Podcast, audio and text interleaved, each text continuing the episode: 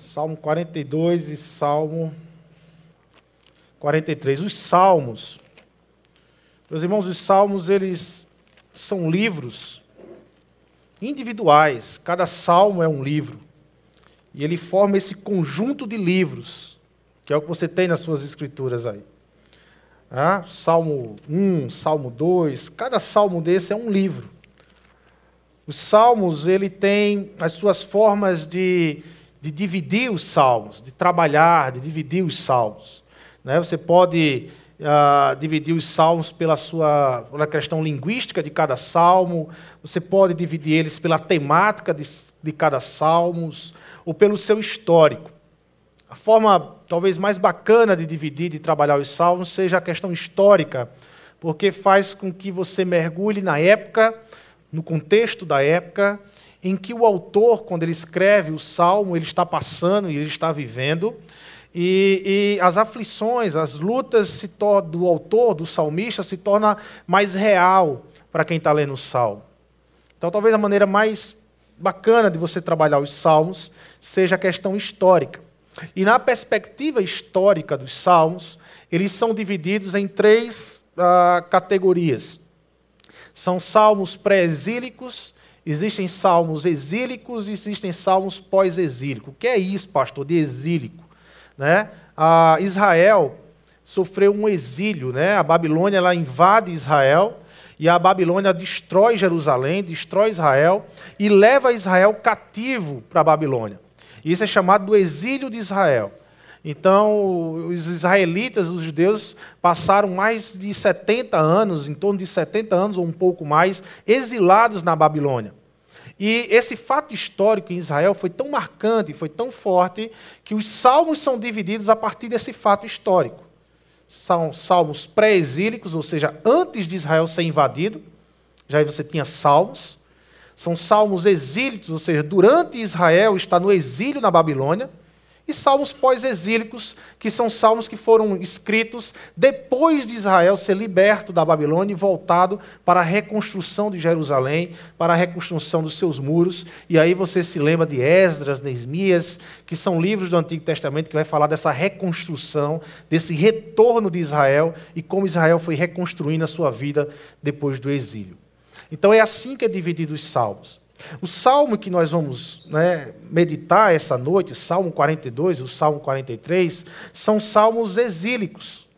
São salmos que foram escritos durante o exílio de Israel na Babilônia. O salmista que escreve né, o Salmo 42 e o Salmo 43, ele estava na Babilônia. Ele estava distante de Jerusalém. Ele estava longe de casa.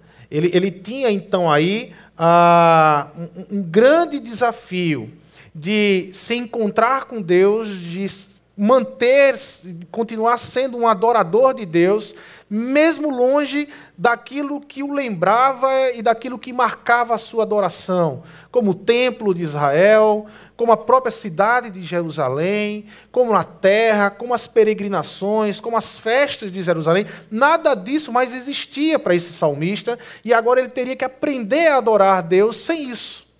Ele teria que aprender a adorar a Deus longe de casa. Ele teria que aprender a adorar a Deus em uma terra, em uma cultura que não era mais a dele. Não era mais do jeito dele. O normal não era mais como ele vivia. Ele era estranho naquela terra a forma com que ele vive, a cultura. Você tenta imaginar então esse choque de cultura do salmista na Babilônia, e agora nesse choque de cultura ele vai ter que aprender a adorar a Deus e continuar adorando e agradecendo e, e encontrando Deus em tudo na sua vida. Isso era um desafio para o salmista.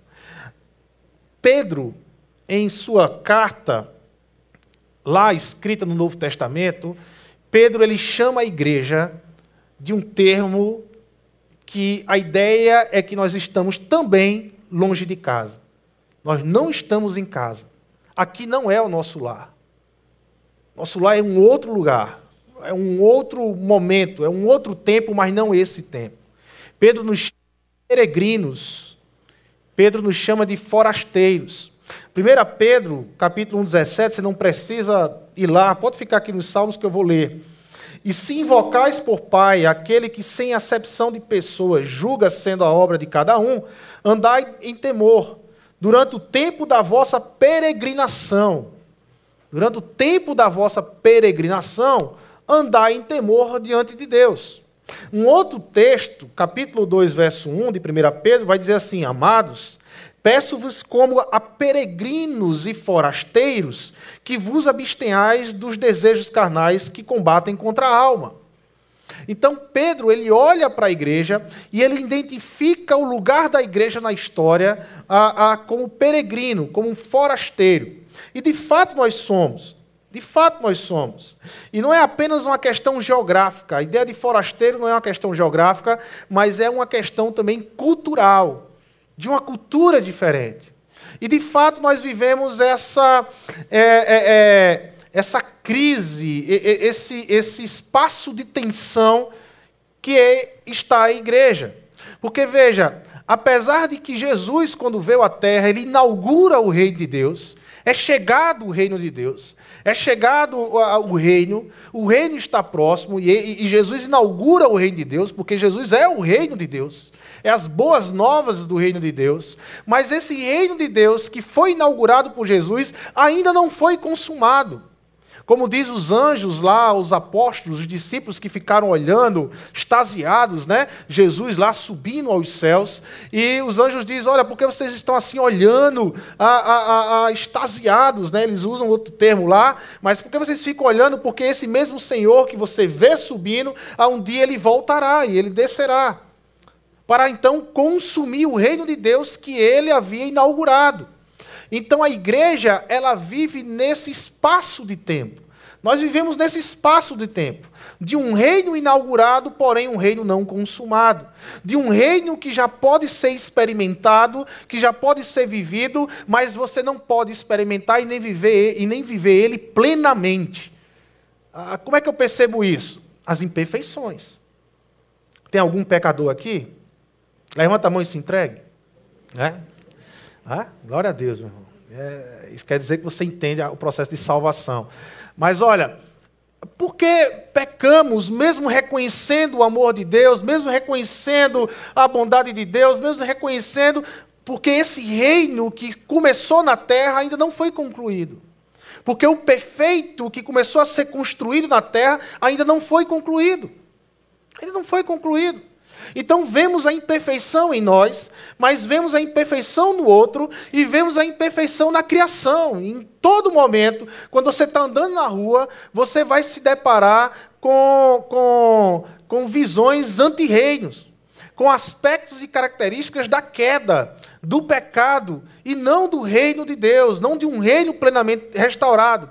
Mas apesar disso, é possível na igreja, é possível no convívio com o corpo de Cristo, você experimentar aspectos desse reino de Deus. É possível você experimentar na terra, por exemplo, justiça. Apesar de você ver muita injustiça, mas é possível em alguns momentos você experimentar justiça aqui na terra. É possível você experimentar o amor aqui na terra. É possível você experimentar a bondade aqui na terra, que são aspectos do reino de Deus, são características desse reino de Deus. Mas mesmo experimentando isso, a gente tem a sensação, olhando para a igreja e olhando para fora da igreja, que esse reino ainda não foi consumado, que esse reino ainda não é pleno, que esse reino ainda não está perfeito. Não é verdade? Essa é a sensação que temos. Porque um dia o rei voltará e estabelecerá plenamente o reino dele sobre a terra. E é nesse aspecto que o salmista ele vai nos caminhar, ele vai nos fazer caminhar em uma adoração, mesmo diante das crises que nós temos, por não ver ou não experimentar plenamente o reino de Deus.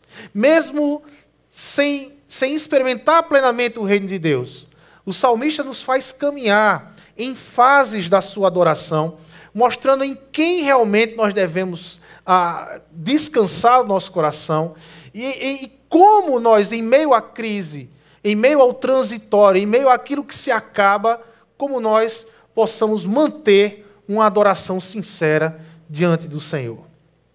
Eu quero aqui, antes de começar a ler partes, e a gente dividiu em três partes esses salmos, ah, algumas informações bacanas aqui que seria bacana para a gente entender a questão do salmista, né, do, do, do, do contexto do, do, do, salmo. Por exemplo, é, fica claro que o salmista ele está exilado no meio dos gentios, de pessoas que oprimiam e de pessoas que questionavam a sua fé. Veja, no próprio verso 1 do, do Salmo 42, o salmista vai dizer que, como a coça anseia por correntes, por águas correntes, a minha alma anseia por ti, ó Deus. Há um anseio, há uma sequidão de Deus, há, há, há um anseio da presença de Deus. A ideia é que aonde esse salmista está, ele está numa espécie de deserto espiritual, em que ele anseia, olha, como a coça anseia por águas, e eram animais que viviam perto de águas, animais que não conseguiam viver em deserto, eles corriam. Aonde uma costa estava, se sabia que tinha água por perto. Então, esse anseio é, dá essa ideia de que o salmista está num local seco espiritualmente, porque ele vai dizer: olha, da mesma forma que a costa anseia por águas, a minha alma tem ansiado pela tua presença. Eu não consigo enxergar a tua presença, mas eu anseio pela tua presença, porque aonde eu estou é seco espiritualmente falando. Mas há um outro texto também que traz uma ideia muito clara, no verso 10 do, do, Salmo 42, que vai dizer assim: Olha, até os meus ossos sofrem agonia mortal, quando os meus adversários zombam de mim, perguntando-me o tempo todo onde está o seu Deus. O salmista estava num ambiente em que as pessoas questionavam a sua fé. Olha, você está aqui na Babilônia, cadê esse Deus que, que libertou vocês do Egito? Cadê esse Deus tão falado, libertador, que ele não consegue libertar vocês? daqui da Babilônia. O salmista era constantemente questionado a sua fé. Ele estava num ambiente hostil, espiritualmente falando. Ele não estava num ambiente agradável, não estava em Jerusalém. Uma outra informação que a gente tem é que esse salmista ele era ah, um líder espiritual que conduzia grupos de peregrinos a Jerusalém durante as festas de Jerusalém. Eu não sei quantos sabem aqui, mas Israel é um país festeiro. Israel, os judeus gostam de festas e durante o ano todo, o ano de Israel é dividido em sete grandes, grandes festas. E esse salmista aqui, muito provavelmente, ele era uma espécie de líder espiritual que caminhava, que levava as multidões às peregrinações. Veja o verso 4 do Salmo 42. Quando me lembro lembro destas coisas, choro angustiado, pois eu, acostu, eu costumava ir com a multidão, conduzindo a procissão à casa de Deus, com cantos de alegrias e de ações de graças entre a multidão que festejava. Então ele era um líder, ele é alguém que conduzia uma procissão até o templo no período das festas de Israel. Então, esse era esse salmista, algumas, talvez algumas características do nosso salmista, do Salmo 42 e do Salmo 43. Provavelmente, então, ele lembrava da peregrinação, era época de peregrinação em Israel. Provavelmente, quando ele escreve esse salmo, ele escreve lembrando dessa época. Ele sabe que nessa época, lá em Jerusalém, era tempo de festa, mas para ele agora, numa outra época, na Babilônia, já não era tempo de festa, era tempo de angústia e de só lembrar das festas, só lembrar do templo e um tempo de angústia. E ao lermos esse salmo, nós podemos observar o salmista passar por três estágios em sua adoração com Deus, e muitos desses estágios são os nossos estágios em nossa adoração com Deus. Primeiro estágio, anseio por Deus. Primeiro estágio do salmista é anseio por Deus. Olha o que o Salmo 42, de 1 ao 6, vai dizer. Como a coça anseia por águas correntes, a minha alma anseia por ti, ó Deus. A minha alma tem sede de Deus, do Deus vivo. Quando poderei entrar para apresentar-me a Deus? Minhas lágrimas têm sido o meu alimento de dia e de noite, pois me pergunto o tempo todo: onde está o seu Deus? Quando me lembro destas coisas, eu choro angustiado, pois eu costumava ir com a multidão, conduzindo a procissão à casa de Deus, com cantos de alegria e de ação de graças entre a multidão que festejava. Por que você está assim tão triste, ó minha alma? Por que está assim tão perturbada dentro de mim? Põe a sua esperança em Deus, pois ainda o louvarei. Ele é o meu Salvador e ele é o meu Deus. Era um tempo de seca, E o salmista, então, ele usa essa ilustração bem comum nesses tempos, ah, uma coça em busca de água, eh, ah, uma busca insaciável, uma coça que estava no deserto, ela só parava de correr quando ela encontrasse água. E ele usa essa ilustração, então, para dizer como é que estava o seu momento espiritual com Deus. É, eu estou correndo, eu estou correndo, mas eu não encontro. Eu estou correndo como uma coça em busca de água, mas não encontro o Senhor. Eu anseio por Deus. Eu, eu respiro, eu, eu, eu quero esse Deus. Ele então lembrou o quanto ansiava por Deus, o quanto desejava voltar aos seus tempos que fazia a sua peregrinação ah, na casa de Deus. O Deus vivo era o Deus da sua vida, como diz aqui no verso 8 do Salmo 42. Olha só, ah, ah, no final, é a minha oração ao Deus que me dá vida. O Deus que dá vida, a vida desse salmista era a presença de Deus, a alegria dele estava na presença de Deus, mas agora ele não tinha mais essa presença de Deus. E ele então expressa, usando essa aridez espiritual e usando três elementos básicos da vida, contrastando com três elementos básicos da vida. Ele vai dizer: A minha alma anseia por ti, Senhor, a ideia de ansiar, de respirar algo, de, de, de doar de querer algo, de ansiar, de respirar a ideia de anseio, as minhas lágrimas têm sido meu alimento. Ele vai dizer que essa ideia de comer, ele vai falar do ar, ele vai falar do comer, e ele vai dizer que a minha alma tem sede de ti, da água. E ele vai citar então esses três elementos básicos da vida: o ar, a, o comer, a comida e a água. E ele vai dizer assim: olha, eu encontrava tu, eu encontro tudo isso na Babilônia. Eu tenho o ar, eu tenho a comida, eu tenho a água, mas nada disso me preenche porque falta algo. Falta adoração a Deus. Falta, sabe, a me encontrar com Deus. Falta meu tempo com Deus, de encontro com Deus, da minha alegria de estar centrado com Deus. Falta a minha adoração. Então, ele vai dizer que quando ele lembra destas coisas, ah, ele chora de forma angustiada. Porque apesar dele ter o ar, apesar dele ter a comida, apesar dele ter o que beber, ele não tinha mais a adoração. Porque para esse salmista, a adoração estava ligada a Jerusalém, a templo, às festas, às suas peregrinações. Para o salmista, a adoração, a presença de Deus estava ligado a isso. Então ele não conseguia mais adorar a Deus na Babilônia. E ele chora de forma angustiada por isso. Nós também não estamos em casa. Nós somos forasteiros, nós somos peregrinos, como diz Pedro lá na sua carta. Nós estamos a caminho de casa, mas nós não chegamos em casa. Como diz o Senhor Jesus, lá em João, eu vou porque na morada do meu pai tem já foi preparado muitas casas, né? Tem muito lugar né? e a gente vai se encontrar lá. Então, como é que anda a sua adoração quanto forasteiro? Como é que você tem, meu irmão, adorado ao Senhor? Como é que você tem desfrutado da presença de Deus na sua vida? Quando eu falo de tempo de adoração, de um tempo de encontro, é claro que eu sei que Deus ele é onipresente. É claro que eu sei que quando você acorda, Deus está. É claro que eu sei que quando você está indo para a escola, Deus lá está.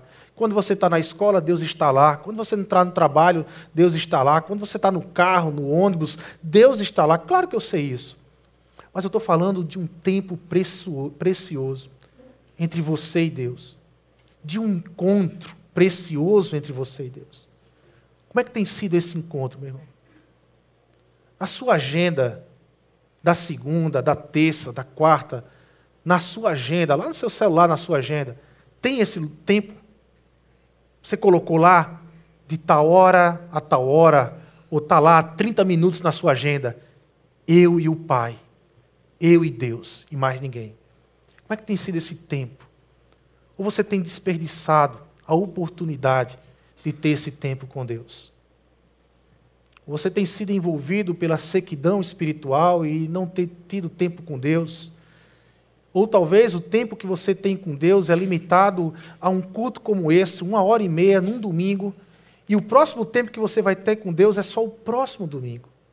Onde você vai perder a segunda, a terça, a quarta, a quinta, a sexta e o sábado, seis dias sem se derramar na presença de Deus. Seis dias sem reconhecer o eterno em sua vida. O Criador lhe guardando, lhe instruindo, como é que tem sido esse seu tempo com Deus? Nessa Babilônia que vivemos hoje.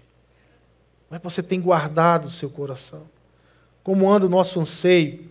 Né? É claro que nós ansiamos por bens materiais, nós, ansiamos por conquistas profissionais, pelo crescimento de nossos filhos, e tudo isso é lícito. Nada disso é pecado.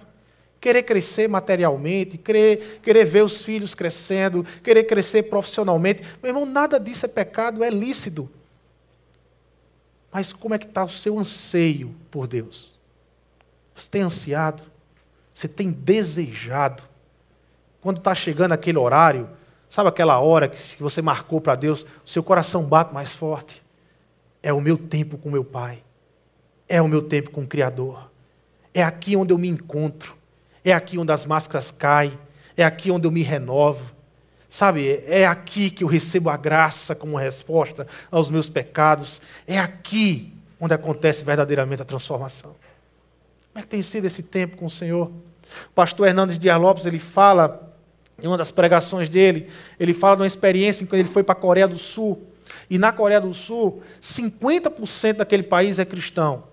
E as igrejas lá são enormes, igreja de 200 mil membros, de 100 mil membros. As igrejas são enormes.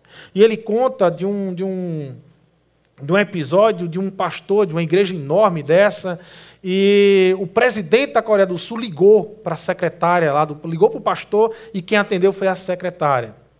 E a secretária atendeu, e o presidente da Coreia do Sul disse: Olha, eu quero falar com o pastor lá, fulano de tal, dessa igreja.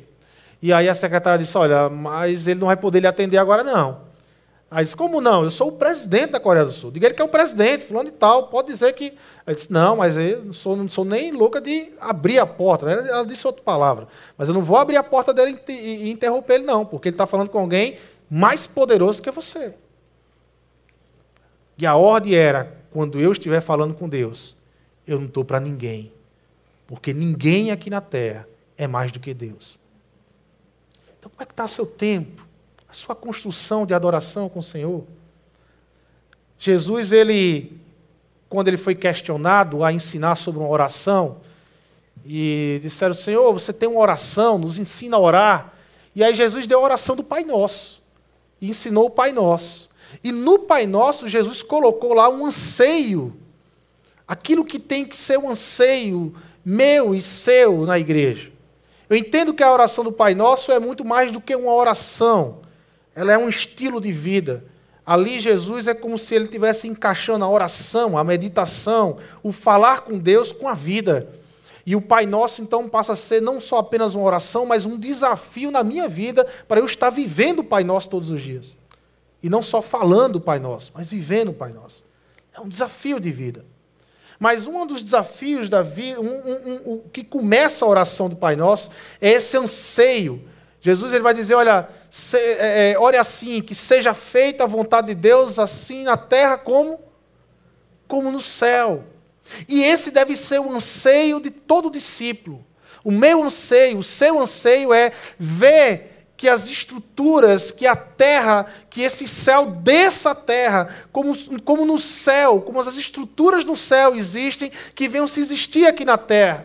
Como a bondade do céu existe, que essa bondade venha existir aqui na terra. Como o amor no céu existe e venha se existir aqui na terra. Você, já, você acha que no céu tem pessoa passando fome? Não tem no céu ninguém passando fome. E o meu desejo, o desejo daqueles que seguem a Cristo é que isso seja estendido para a terra. Por isso que Jesus ele ensina essa oração, que seja feita a vontade de Deus, a terra como no céu, como no céu é perfeito, desejem que essa terra seja perfeita. Expressem isso a Deus. Expressem isso ao seu coração. Desejem isso. Mas é lógico que quando nós desejamos isso, nós encaramos esse desejo dentro de uma realidade. E quando eu vou na rua, eu vejo pessoas passando fome. E quando eu leio um jornal, eu vejo notícias de injustiça. Quando eu estou caminhando nesse mundo real, eu vejo um mundo caído, uma espécie de Babilônia. Mas mesmo assim, Jesus, quando ele ensina o Pai Nosso, ele diz: Mas o desejo de vocês é mudar essas estruturas. Mas o desejo de vocês é mudar essa realidade. Então a gente tem um desejo no coração, a gente é ensinado a orar por esse desejo, mas ao mesmo tempo viver esse desejo dentro de uma realidade babilônica que está nos cercando. E isso gera o quê? Certamente gera conflitos, certamente gera crises, certamente gera momentos de, de dificuldade, a vida da, de adoração com Deus no mundo real é uma vida de conflitos.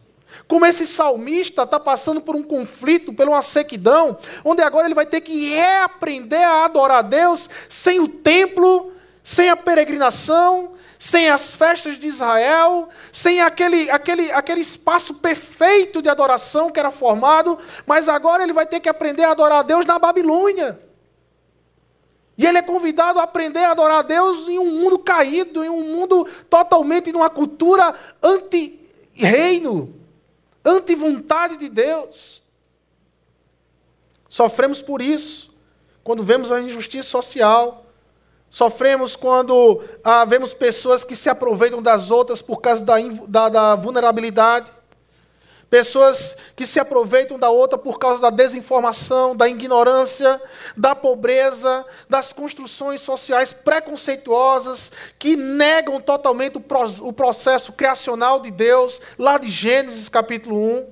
Sofremos com a dor do luto, com a morte, porque a morte nunca foi algo amena ou uma passagem. A Bíblia ela expõe a morte como a inimiga de Deus, onde Cristo Jesus, na cruz do Calvário, quando ele ressuscita, ele destrona a morte, ele vence aquele último inimigo que tinha que ser derrotado. E nos tornamos então numa perspectiva eterna com o Senhor. Sofremos com tudo isso.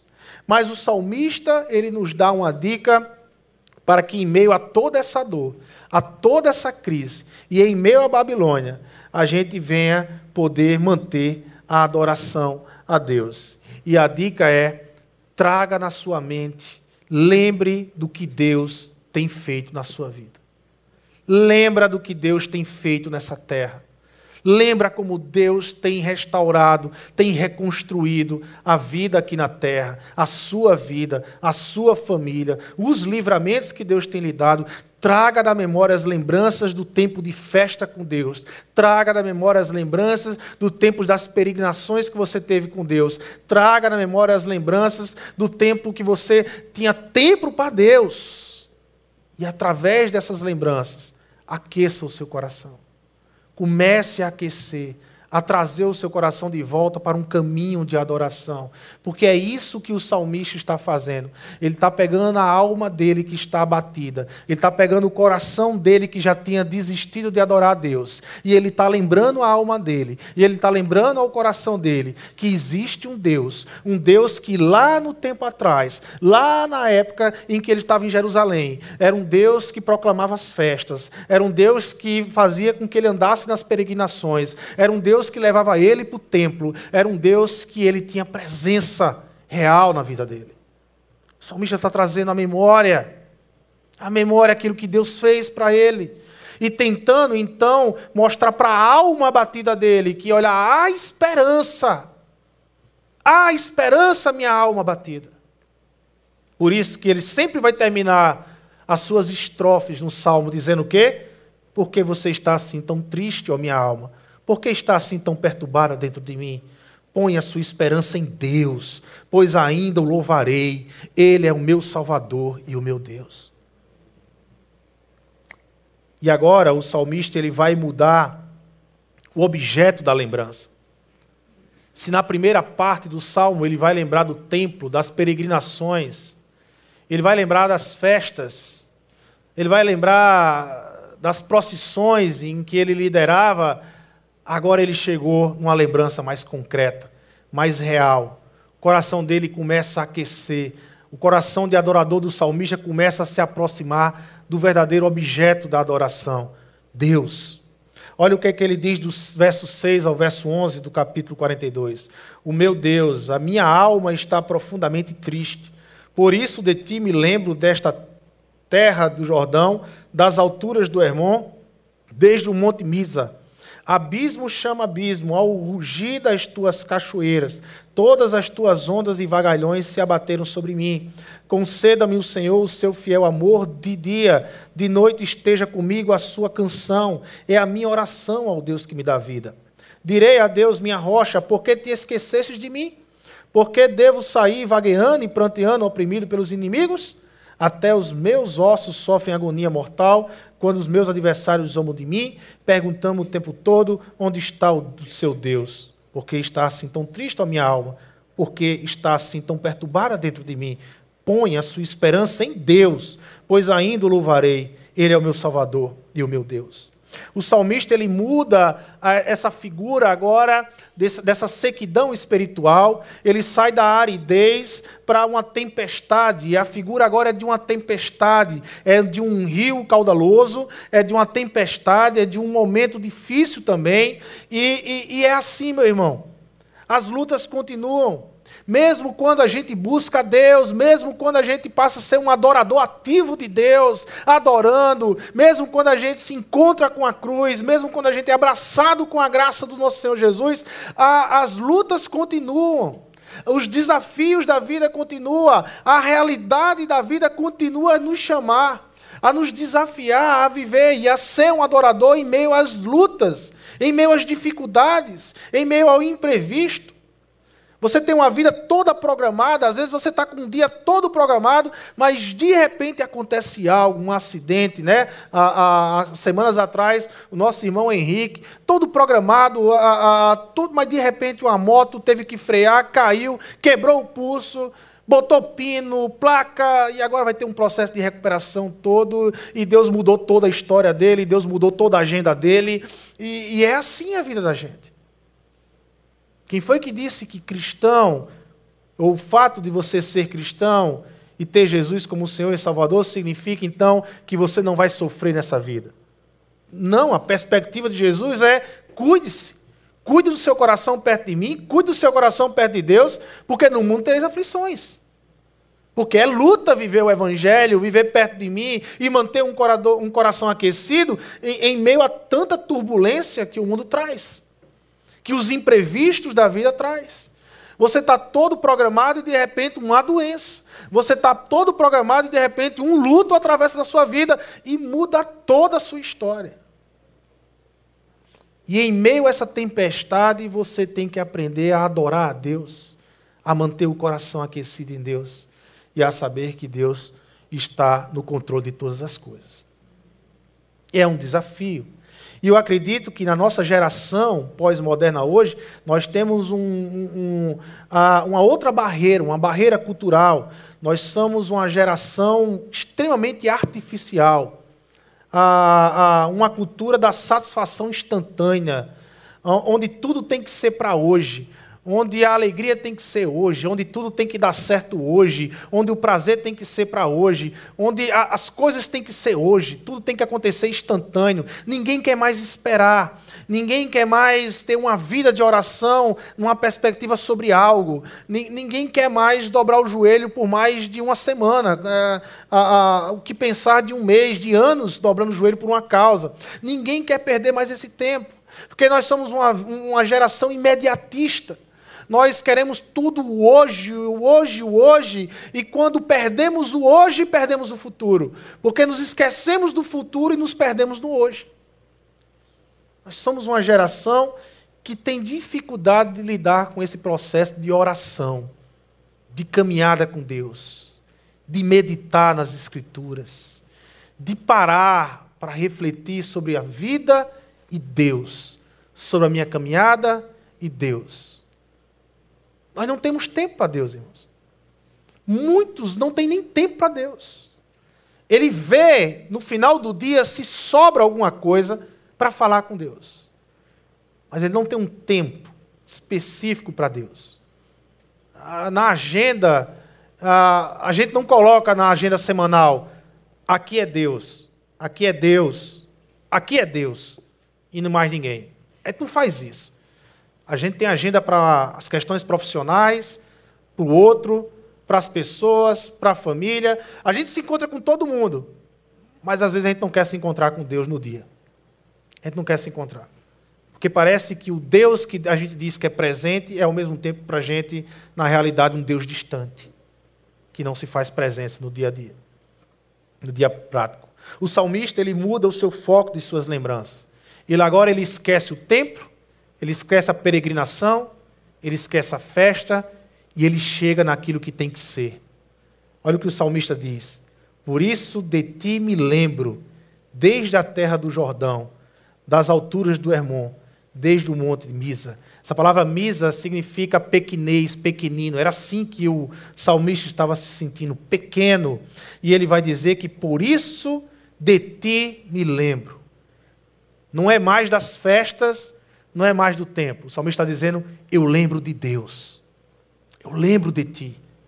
Por isso agora eu lembro de ti, eu lembro do Senhor, eu lembro da tua presença nas festas, eu lembro da tua presença nas cerimônias, eu lembro da tua presença no templo. Era sempre o Senhor. Eu pensava que era o templo, eu pensava que eram as festas, eu pensava que era a peregrinação, eu pensava que eram as cerimônias, mas não era nada disso. O salmista chega à conclusão que é de ti, era a tua presença que me fazia feliz.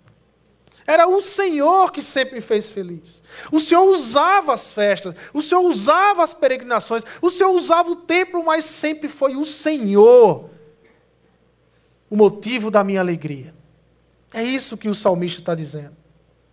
Ele sabe quem está no controle ele sabe que foi Deus que tirou Israel do Egito. Ele sabe que foi Deus que protegeu Israel no deserto. Ele sabe que foi Deus que deu a terra de Canaã a Israel. E ele agora sabe que foi Deus que levou Israel para a Babilônia. A ficha caiu. A adoração dele agora está mais centrada em Deus e não mais nos objetos, nas coisas, mas agora é no Deus que dá alegria para ele. Meu irmão, Traga a memória de quem é Jesus na sua vida. Quando você estiver em crises, quando você estiver em crises, traga a memória quem é Jesus na sua vida. Fala para a tua alma, fala para o teu coração quem é Jesus na tua vida. Lembra o teu coração e lembra a tua alma o que Jesus fez por você. Fala abertamente isso. Volta à cruz. Volta a, a, a, ao recomeço com Jesus. Volta à graça que sai da cruz na sua vida, para a sua vida. Ele nos ama e nos ama pela cruz. Jesus morreu por nós, se sacrificou por nós. Quando a nossa alma está desesperada, nós temos que fazer como um salmista, lembrar quem é Deus em nossa vida. O que o meu Deus, o que o meu Senhor fez por mim, na minha caminhada. E aqui eu lembro do apóstolo Paulo. Como Paulo ele conseguia ser firme em meio a tanta tempestade da vida.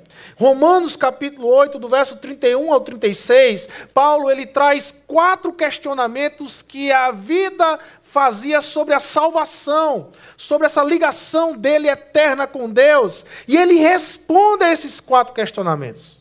Olha só como é que era, era, era direcionada a vida de Paulo. Então ele passava por lutas, ele passava por dificuldades, mas havia quatro respostas que ele tinha convicção e certeza na sua vida.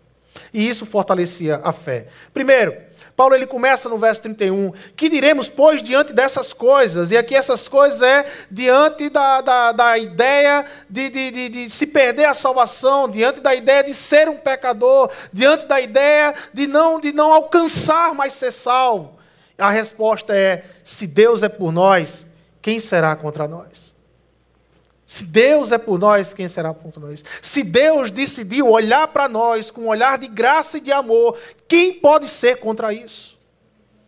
Um outro questionamento, Paulo vai dizer: aquele que não poupou a seu próprio filho, mas o entregou por todos nós, como não nos dará juntamente com ele de graça todas as coisas?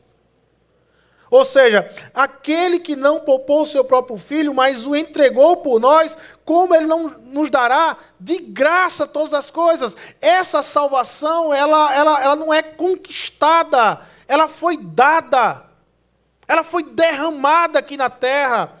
Ela, ele deu essa salvação, ele decidiu. Ninguém, nenhum ser humano chegou para Deus para dizer: Deus, olha, senta aqui, eu tenho uma ideia fantástica para você salvar a raça humana. Nenhum ser humano questionou Deus, ninguém era capaz disso. O que Paulo está dizendo é que a decisão foi dele e ele deu de graça. Ele deu de graça. Um outro questionamento: quem fará alguma acusação contra os escolhidos de Deus? Quem pode lhe acusar, irmão? Quem pode lhe apontar um dedo? E olha que muitas pessoas apontaram o dedo para Paulo. Paulo teve muita gente apontando o dedo para ele. Paulo teve muita gente dizendo: Tu não é um apóstolo, coisa nenhuma, tu é um mentiroso. E a resposta de Paulo, que ele tinha no coração dele, é: Quem fará alguma acusação contra os escolhidos de Deus? É Deus quem o justifica. Você pode apontar os meus defeitos, você pode apontar sobre os meus pecados, mas aquele que me justifica, você não pode apontar nada. E é Ele que me justifica. Eu não sou justificado por mim, eu sou justificado por Deus. E a quarta última questão, questionamento que Paulo traz é: quem os condenará? Quem é que pode dizer para você que você é uma pessoa condenada?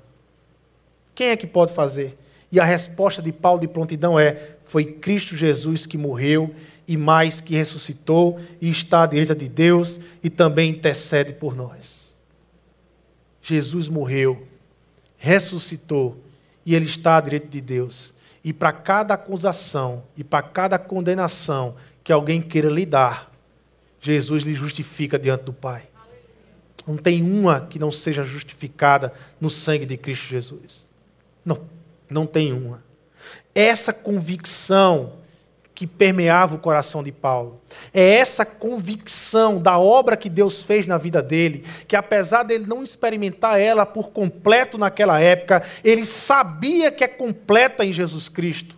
É essa convicção que fazia Paulo estar tranquilo entre as acusações, entre as crises de fé, entre as crises com a realidade lá fora, e ele caminhava firme no projeto de Deus na vida dele.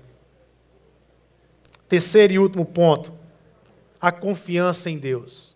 Agora, na caminhada de restauração, o salmista agora confia em Deus. Salmo 43, a partir do verso 3. O verso 3 vai dizer o seguinte: Envia a tua luz e a tua verdade, elas me guiarão e me levarão ao teu santo monte, ao lugar onde habitas. O salmista agora tinha convicção: Deus, eu sei que tu estás presente. Agora me envia a tua luz e a tua verdade, porque elas serão como guias na minha adoração. Gente, o que é a luz e a verdade aqui?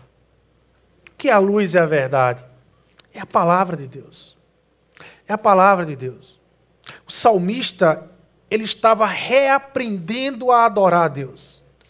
Ele sabia adorar a Deus no templo, ele sabia adorar a Deus ah, em Jerusalém, ele sabia adorar a Deus no tempo de festa, mas agora ele tinha que adorar a Deus sem templo, ele tinha que adorar a Deus sem Jerusalém, ele tinha que adorar a Deus sem peregrinação. E o que é que o salmista tinha? O salmista agora tinha as escrituras. O salmista agora só tinha as escrituras e a presença de Deus. E ele agora estava reaprendendo. Por isso que ele vai dizer: Olha, envia a tua luz e a tua verdade. Agora é através dela que eu vou voltar a me lembrar do Senhor, a quem o Senhor é, como o Senhor se revelou. O salmista agora ele ia voltar a ler as histórias de Êxodo, lembrando que o Deus que ele adora na Babilônia é o mesmo que libertou Israel do Egito. O salmista ia relembrar e me guia nessa luz, me ilumina, me faz enxergar o Senhor nas Escrituras. Me faz com que essas verdades gerem na minha alma uma alegria e uma adoração. E aqui duas coisas: verdade e amor de Deus caminham juntos. A palavra de Deus e o amor de Deus caminham juntos. Se eu separar a palavra de Deus do amor de Deus, por, por, pela palavra, eu sou capaz de matar uma pessoa. Porque as maiores atrocidades que a igreja, que a instituição cristã fez aqui na terra, fez usando a palavra. Pela palavra, a instituição a igreja matou vários e vários muçulmanos com as cruzadas. Pela palavra, a instituição a igreja matou várias e vários inocentes em fogueiras na Inquisição, usando a palavra, sem o amor de Cristo.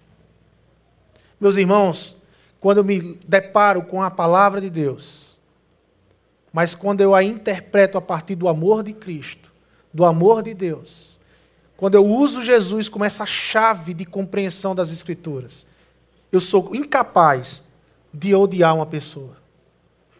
Eu sou incapaz de levantar a mão para uma pessoa, de proferir uma palavra de maldição para quem quer que seja nessa terra. Quando eu uso a palavra linkada com o amor de Cristo.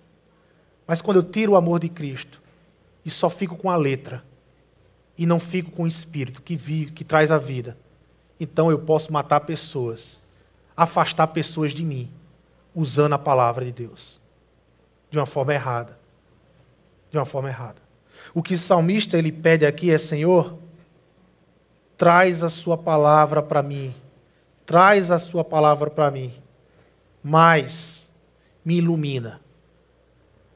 Não só, não só a palavra, não só a verdade, mas a luz para que clareie, para que eu compreenda, para que eu compreenda.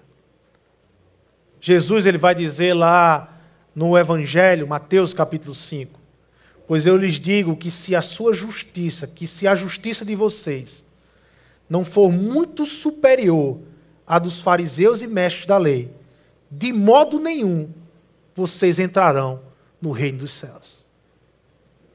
Os fariseus tinham um nível de justiça lá em cima. Eles eram em nível ético, de justiça lá em cima. Mas eram hipócritas. Eles eram hipócritas. Eles exigiam dos outros o que eles mesmos não conseguiam viver. Eram hipócritas. Quando Jesus está dizendo que se a minha justiça e a sua justiça não exceder, não for mais do que a dos fariseus, Jesus não está dizendo que é para a gente sair julgando as pessoas. Jesus está dizendo assim: olha, se você não conseguir amar as pessoas sem abrir mão da justiça, mas amar as pessoas, vocês não fazem parte do reino dos céus. Se vocês só conseguem julgar sem amar, vocês não fazem parte do reino dos céus.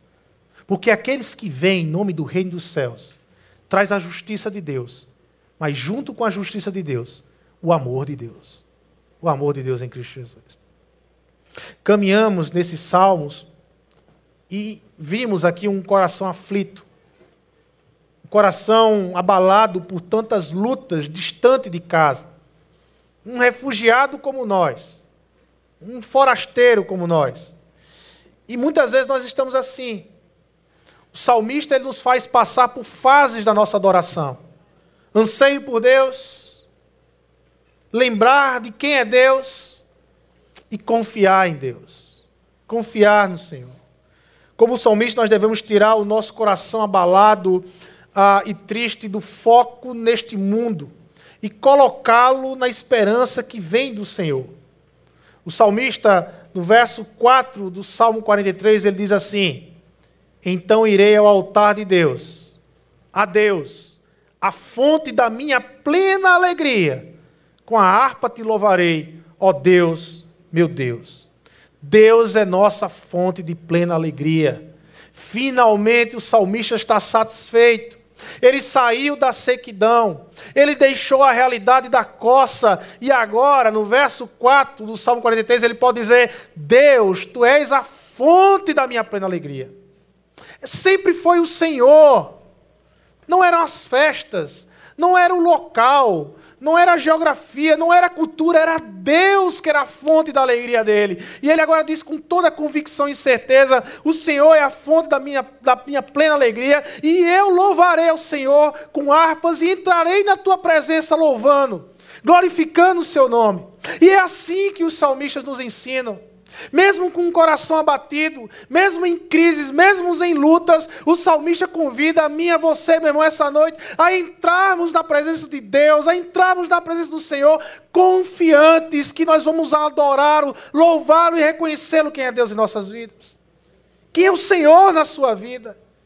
Deus na sua vida, na construção da sua história, na construção da sua vida. Abrir o coração ao Senhor e dizer: como eu sou grato pela tua presença na minha vida. Como eu sou grato pelo Senhor revelar o teu filho Jesus para a minha vida. Que privilégio! Que privilégio, Senhor. A fonte da minha alegria não é o meu salário, a fonte da minha alegria não é o meu trabalho, a fonte da minha alegria não é uma casa própria, a fonte da minha alegria não é um carro, a fonte da minha alegria não são as expectativas que eu tenho nessa terra, mas a da minha alegria é Deus, é a presença de Deus em minha vida.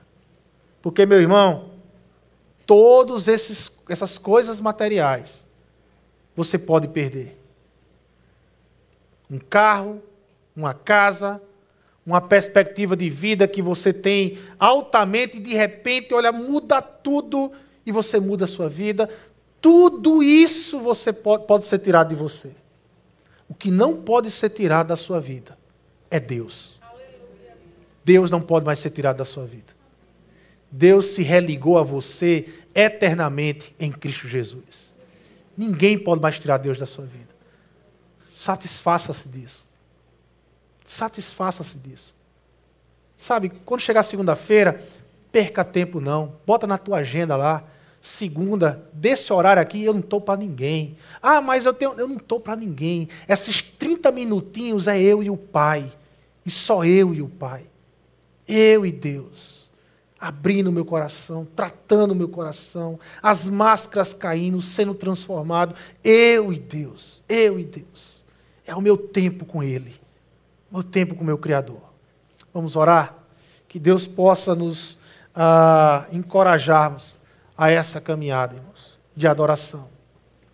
Senhor Deus e Pai, eterno, Tu és um Deus maravilhoso, Senhor.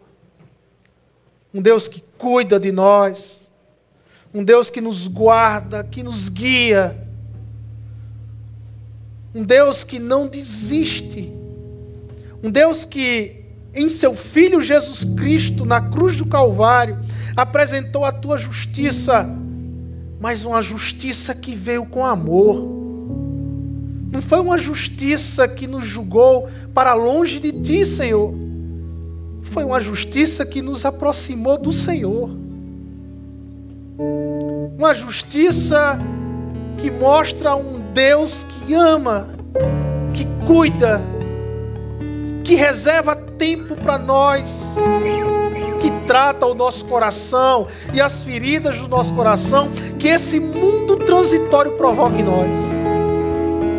Um Deus que está com os olhos sobre nós na Babilônia em que vivemos. Um Deus que através de nós faz com que a gente mude, transforme a perspectiva de muitos que estão vivendo nessa Babilônia. Deus, nós somos gratos ao Senhor, porque o Senhor é a fonte da nossa plena alegria. Senhor. É em Ti que nós somos felizes. É no Senhor, na Tua presença que arde no nosso coração, que nós encontramos uma alegria plena, transbordante no Senhor. Deus, muito obrigado. Continua a nos guardar faz da gente testemunha dessa alegria, Senhor. Que durante a semana, quem se encontrar com nós, venha ver pessoas alegres, não pelas circunstâncias da vida, mas pela presença de Deus, pela tua presença, Senhor. O amor de Deus, Pai, que a graça do nosso Senhor Jesus Cristo que a comunhão e a consolação do teu Santo Espírito caminhe com a tua igreja todos os dias, Senhor, todos os dias, e que sejamos testemunha da tua alegria e da tua presença. Amém, amém e amém. Irmãos, vamos ficar de pé, vamos louvar ao Senhor, adorar a Deus.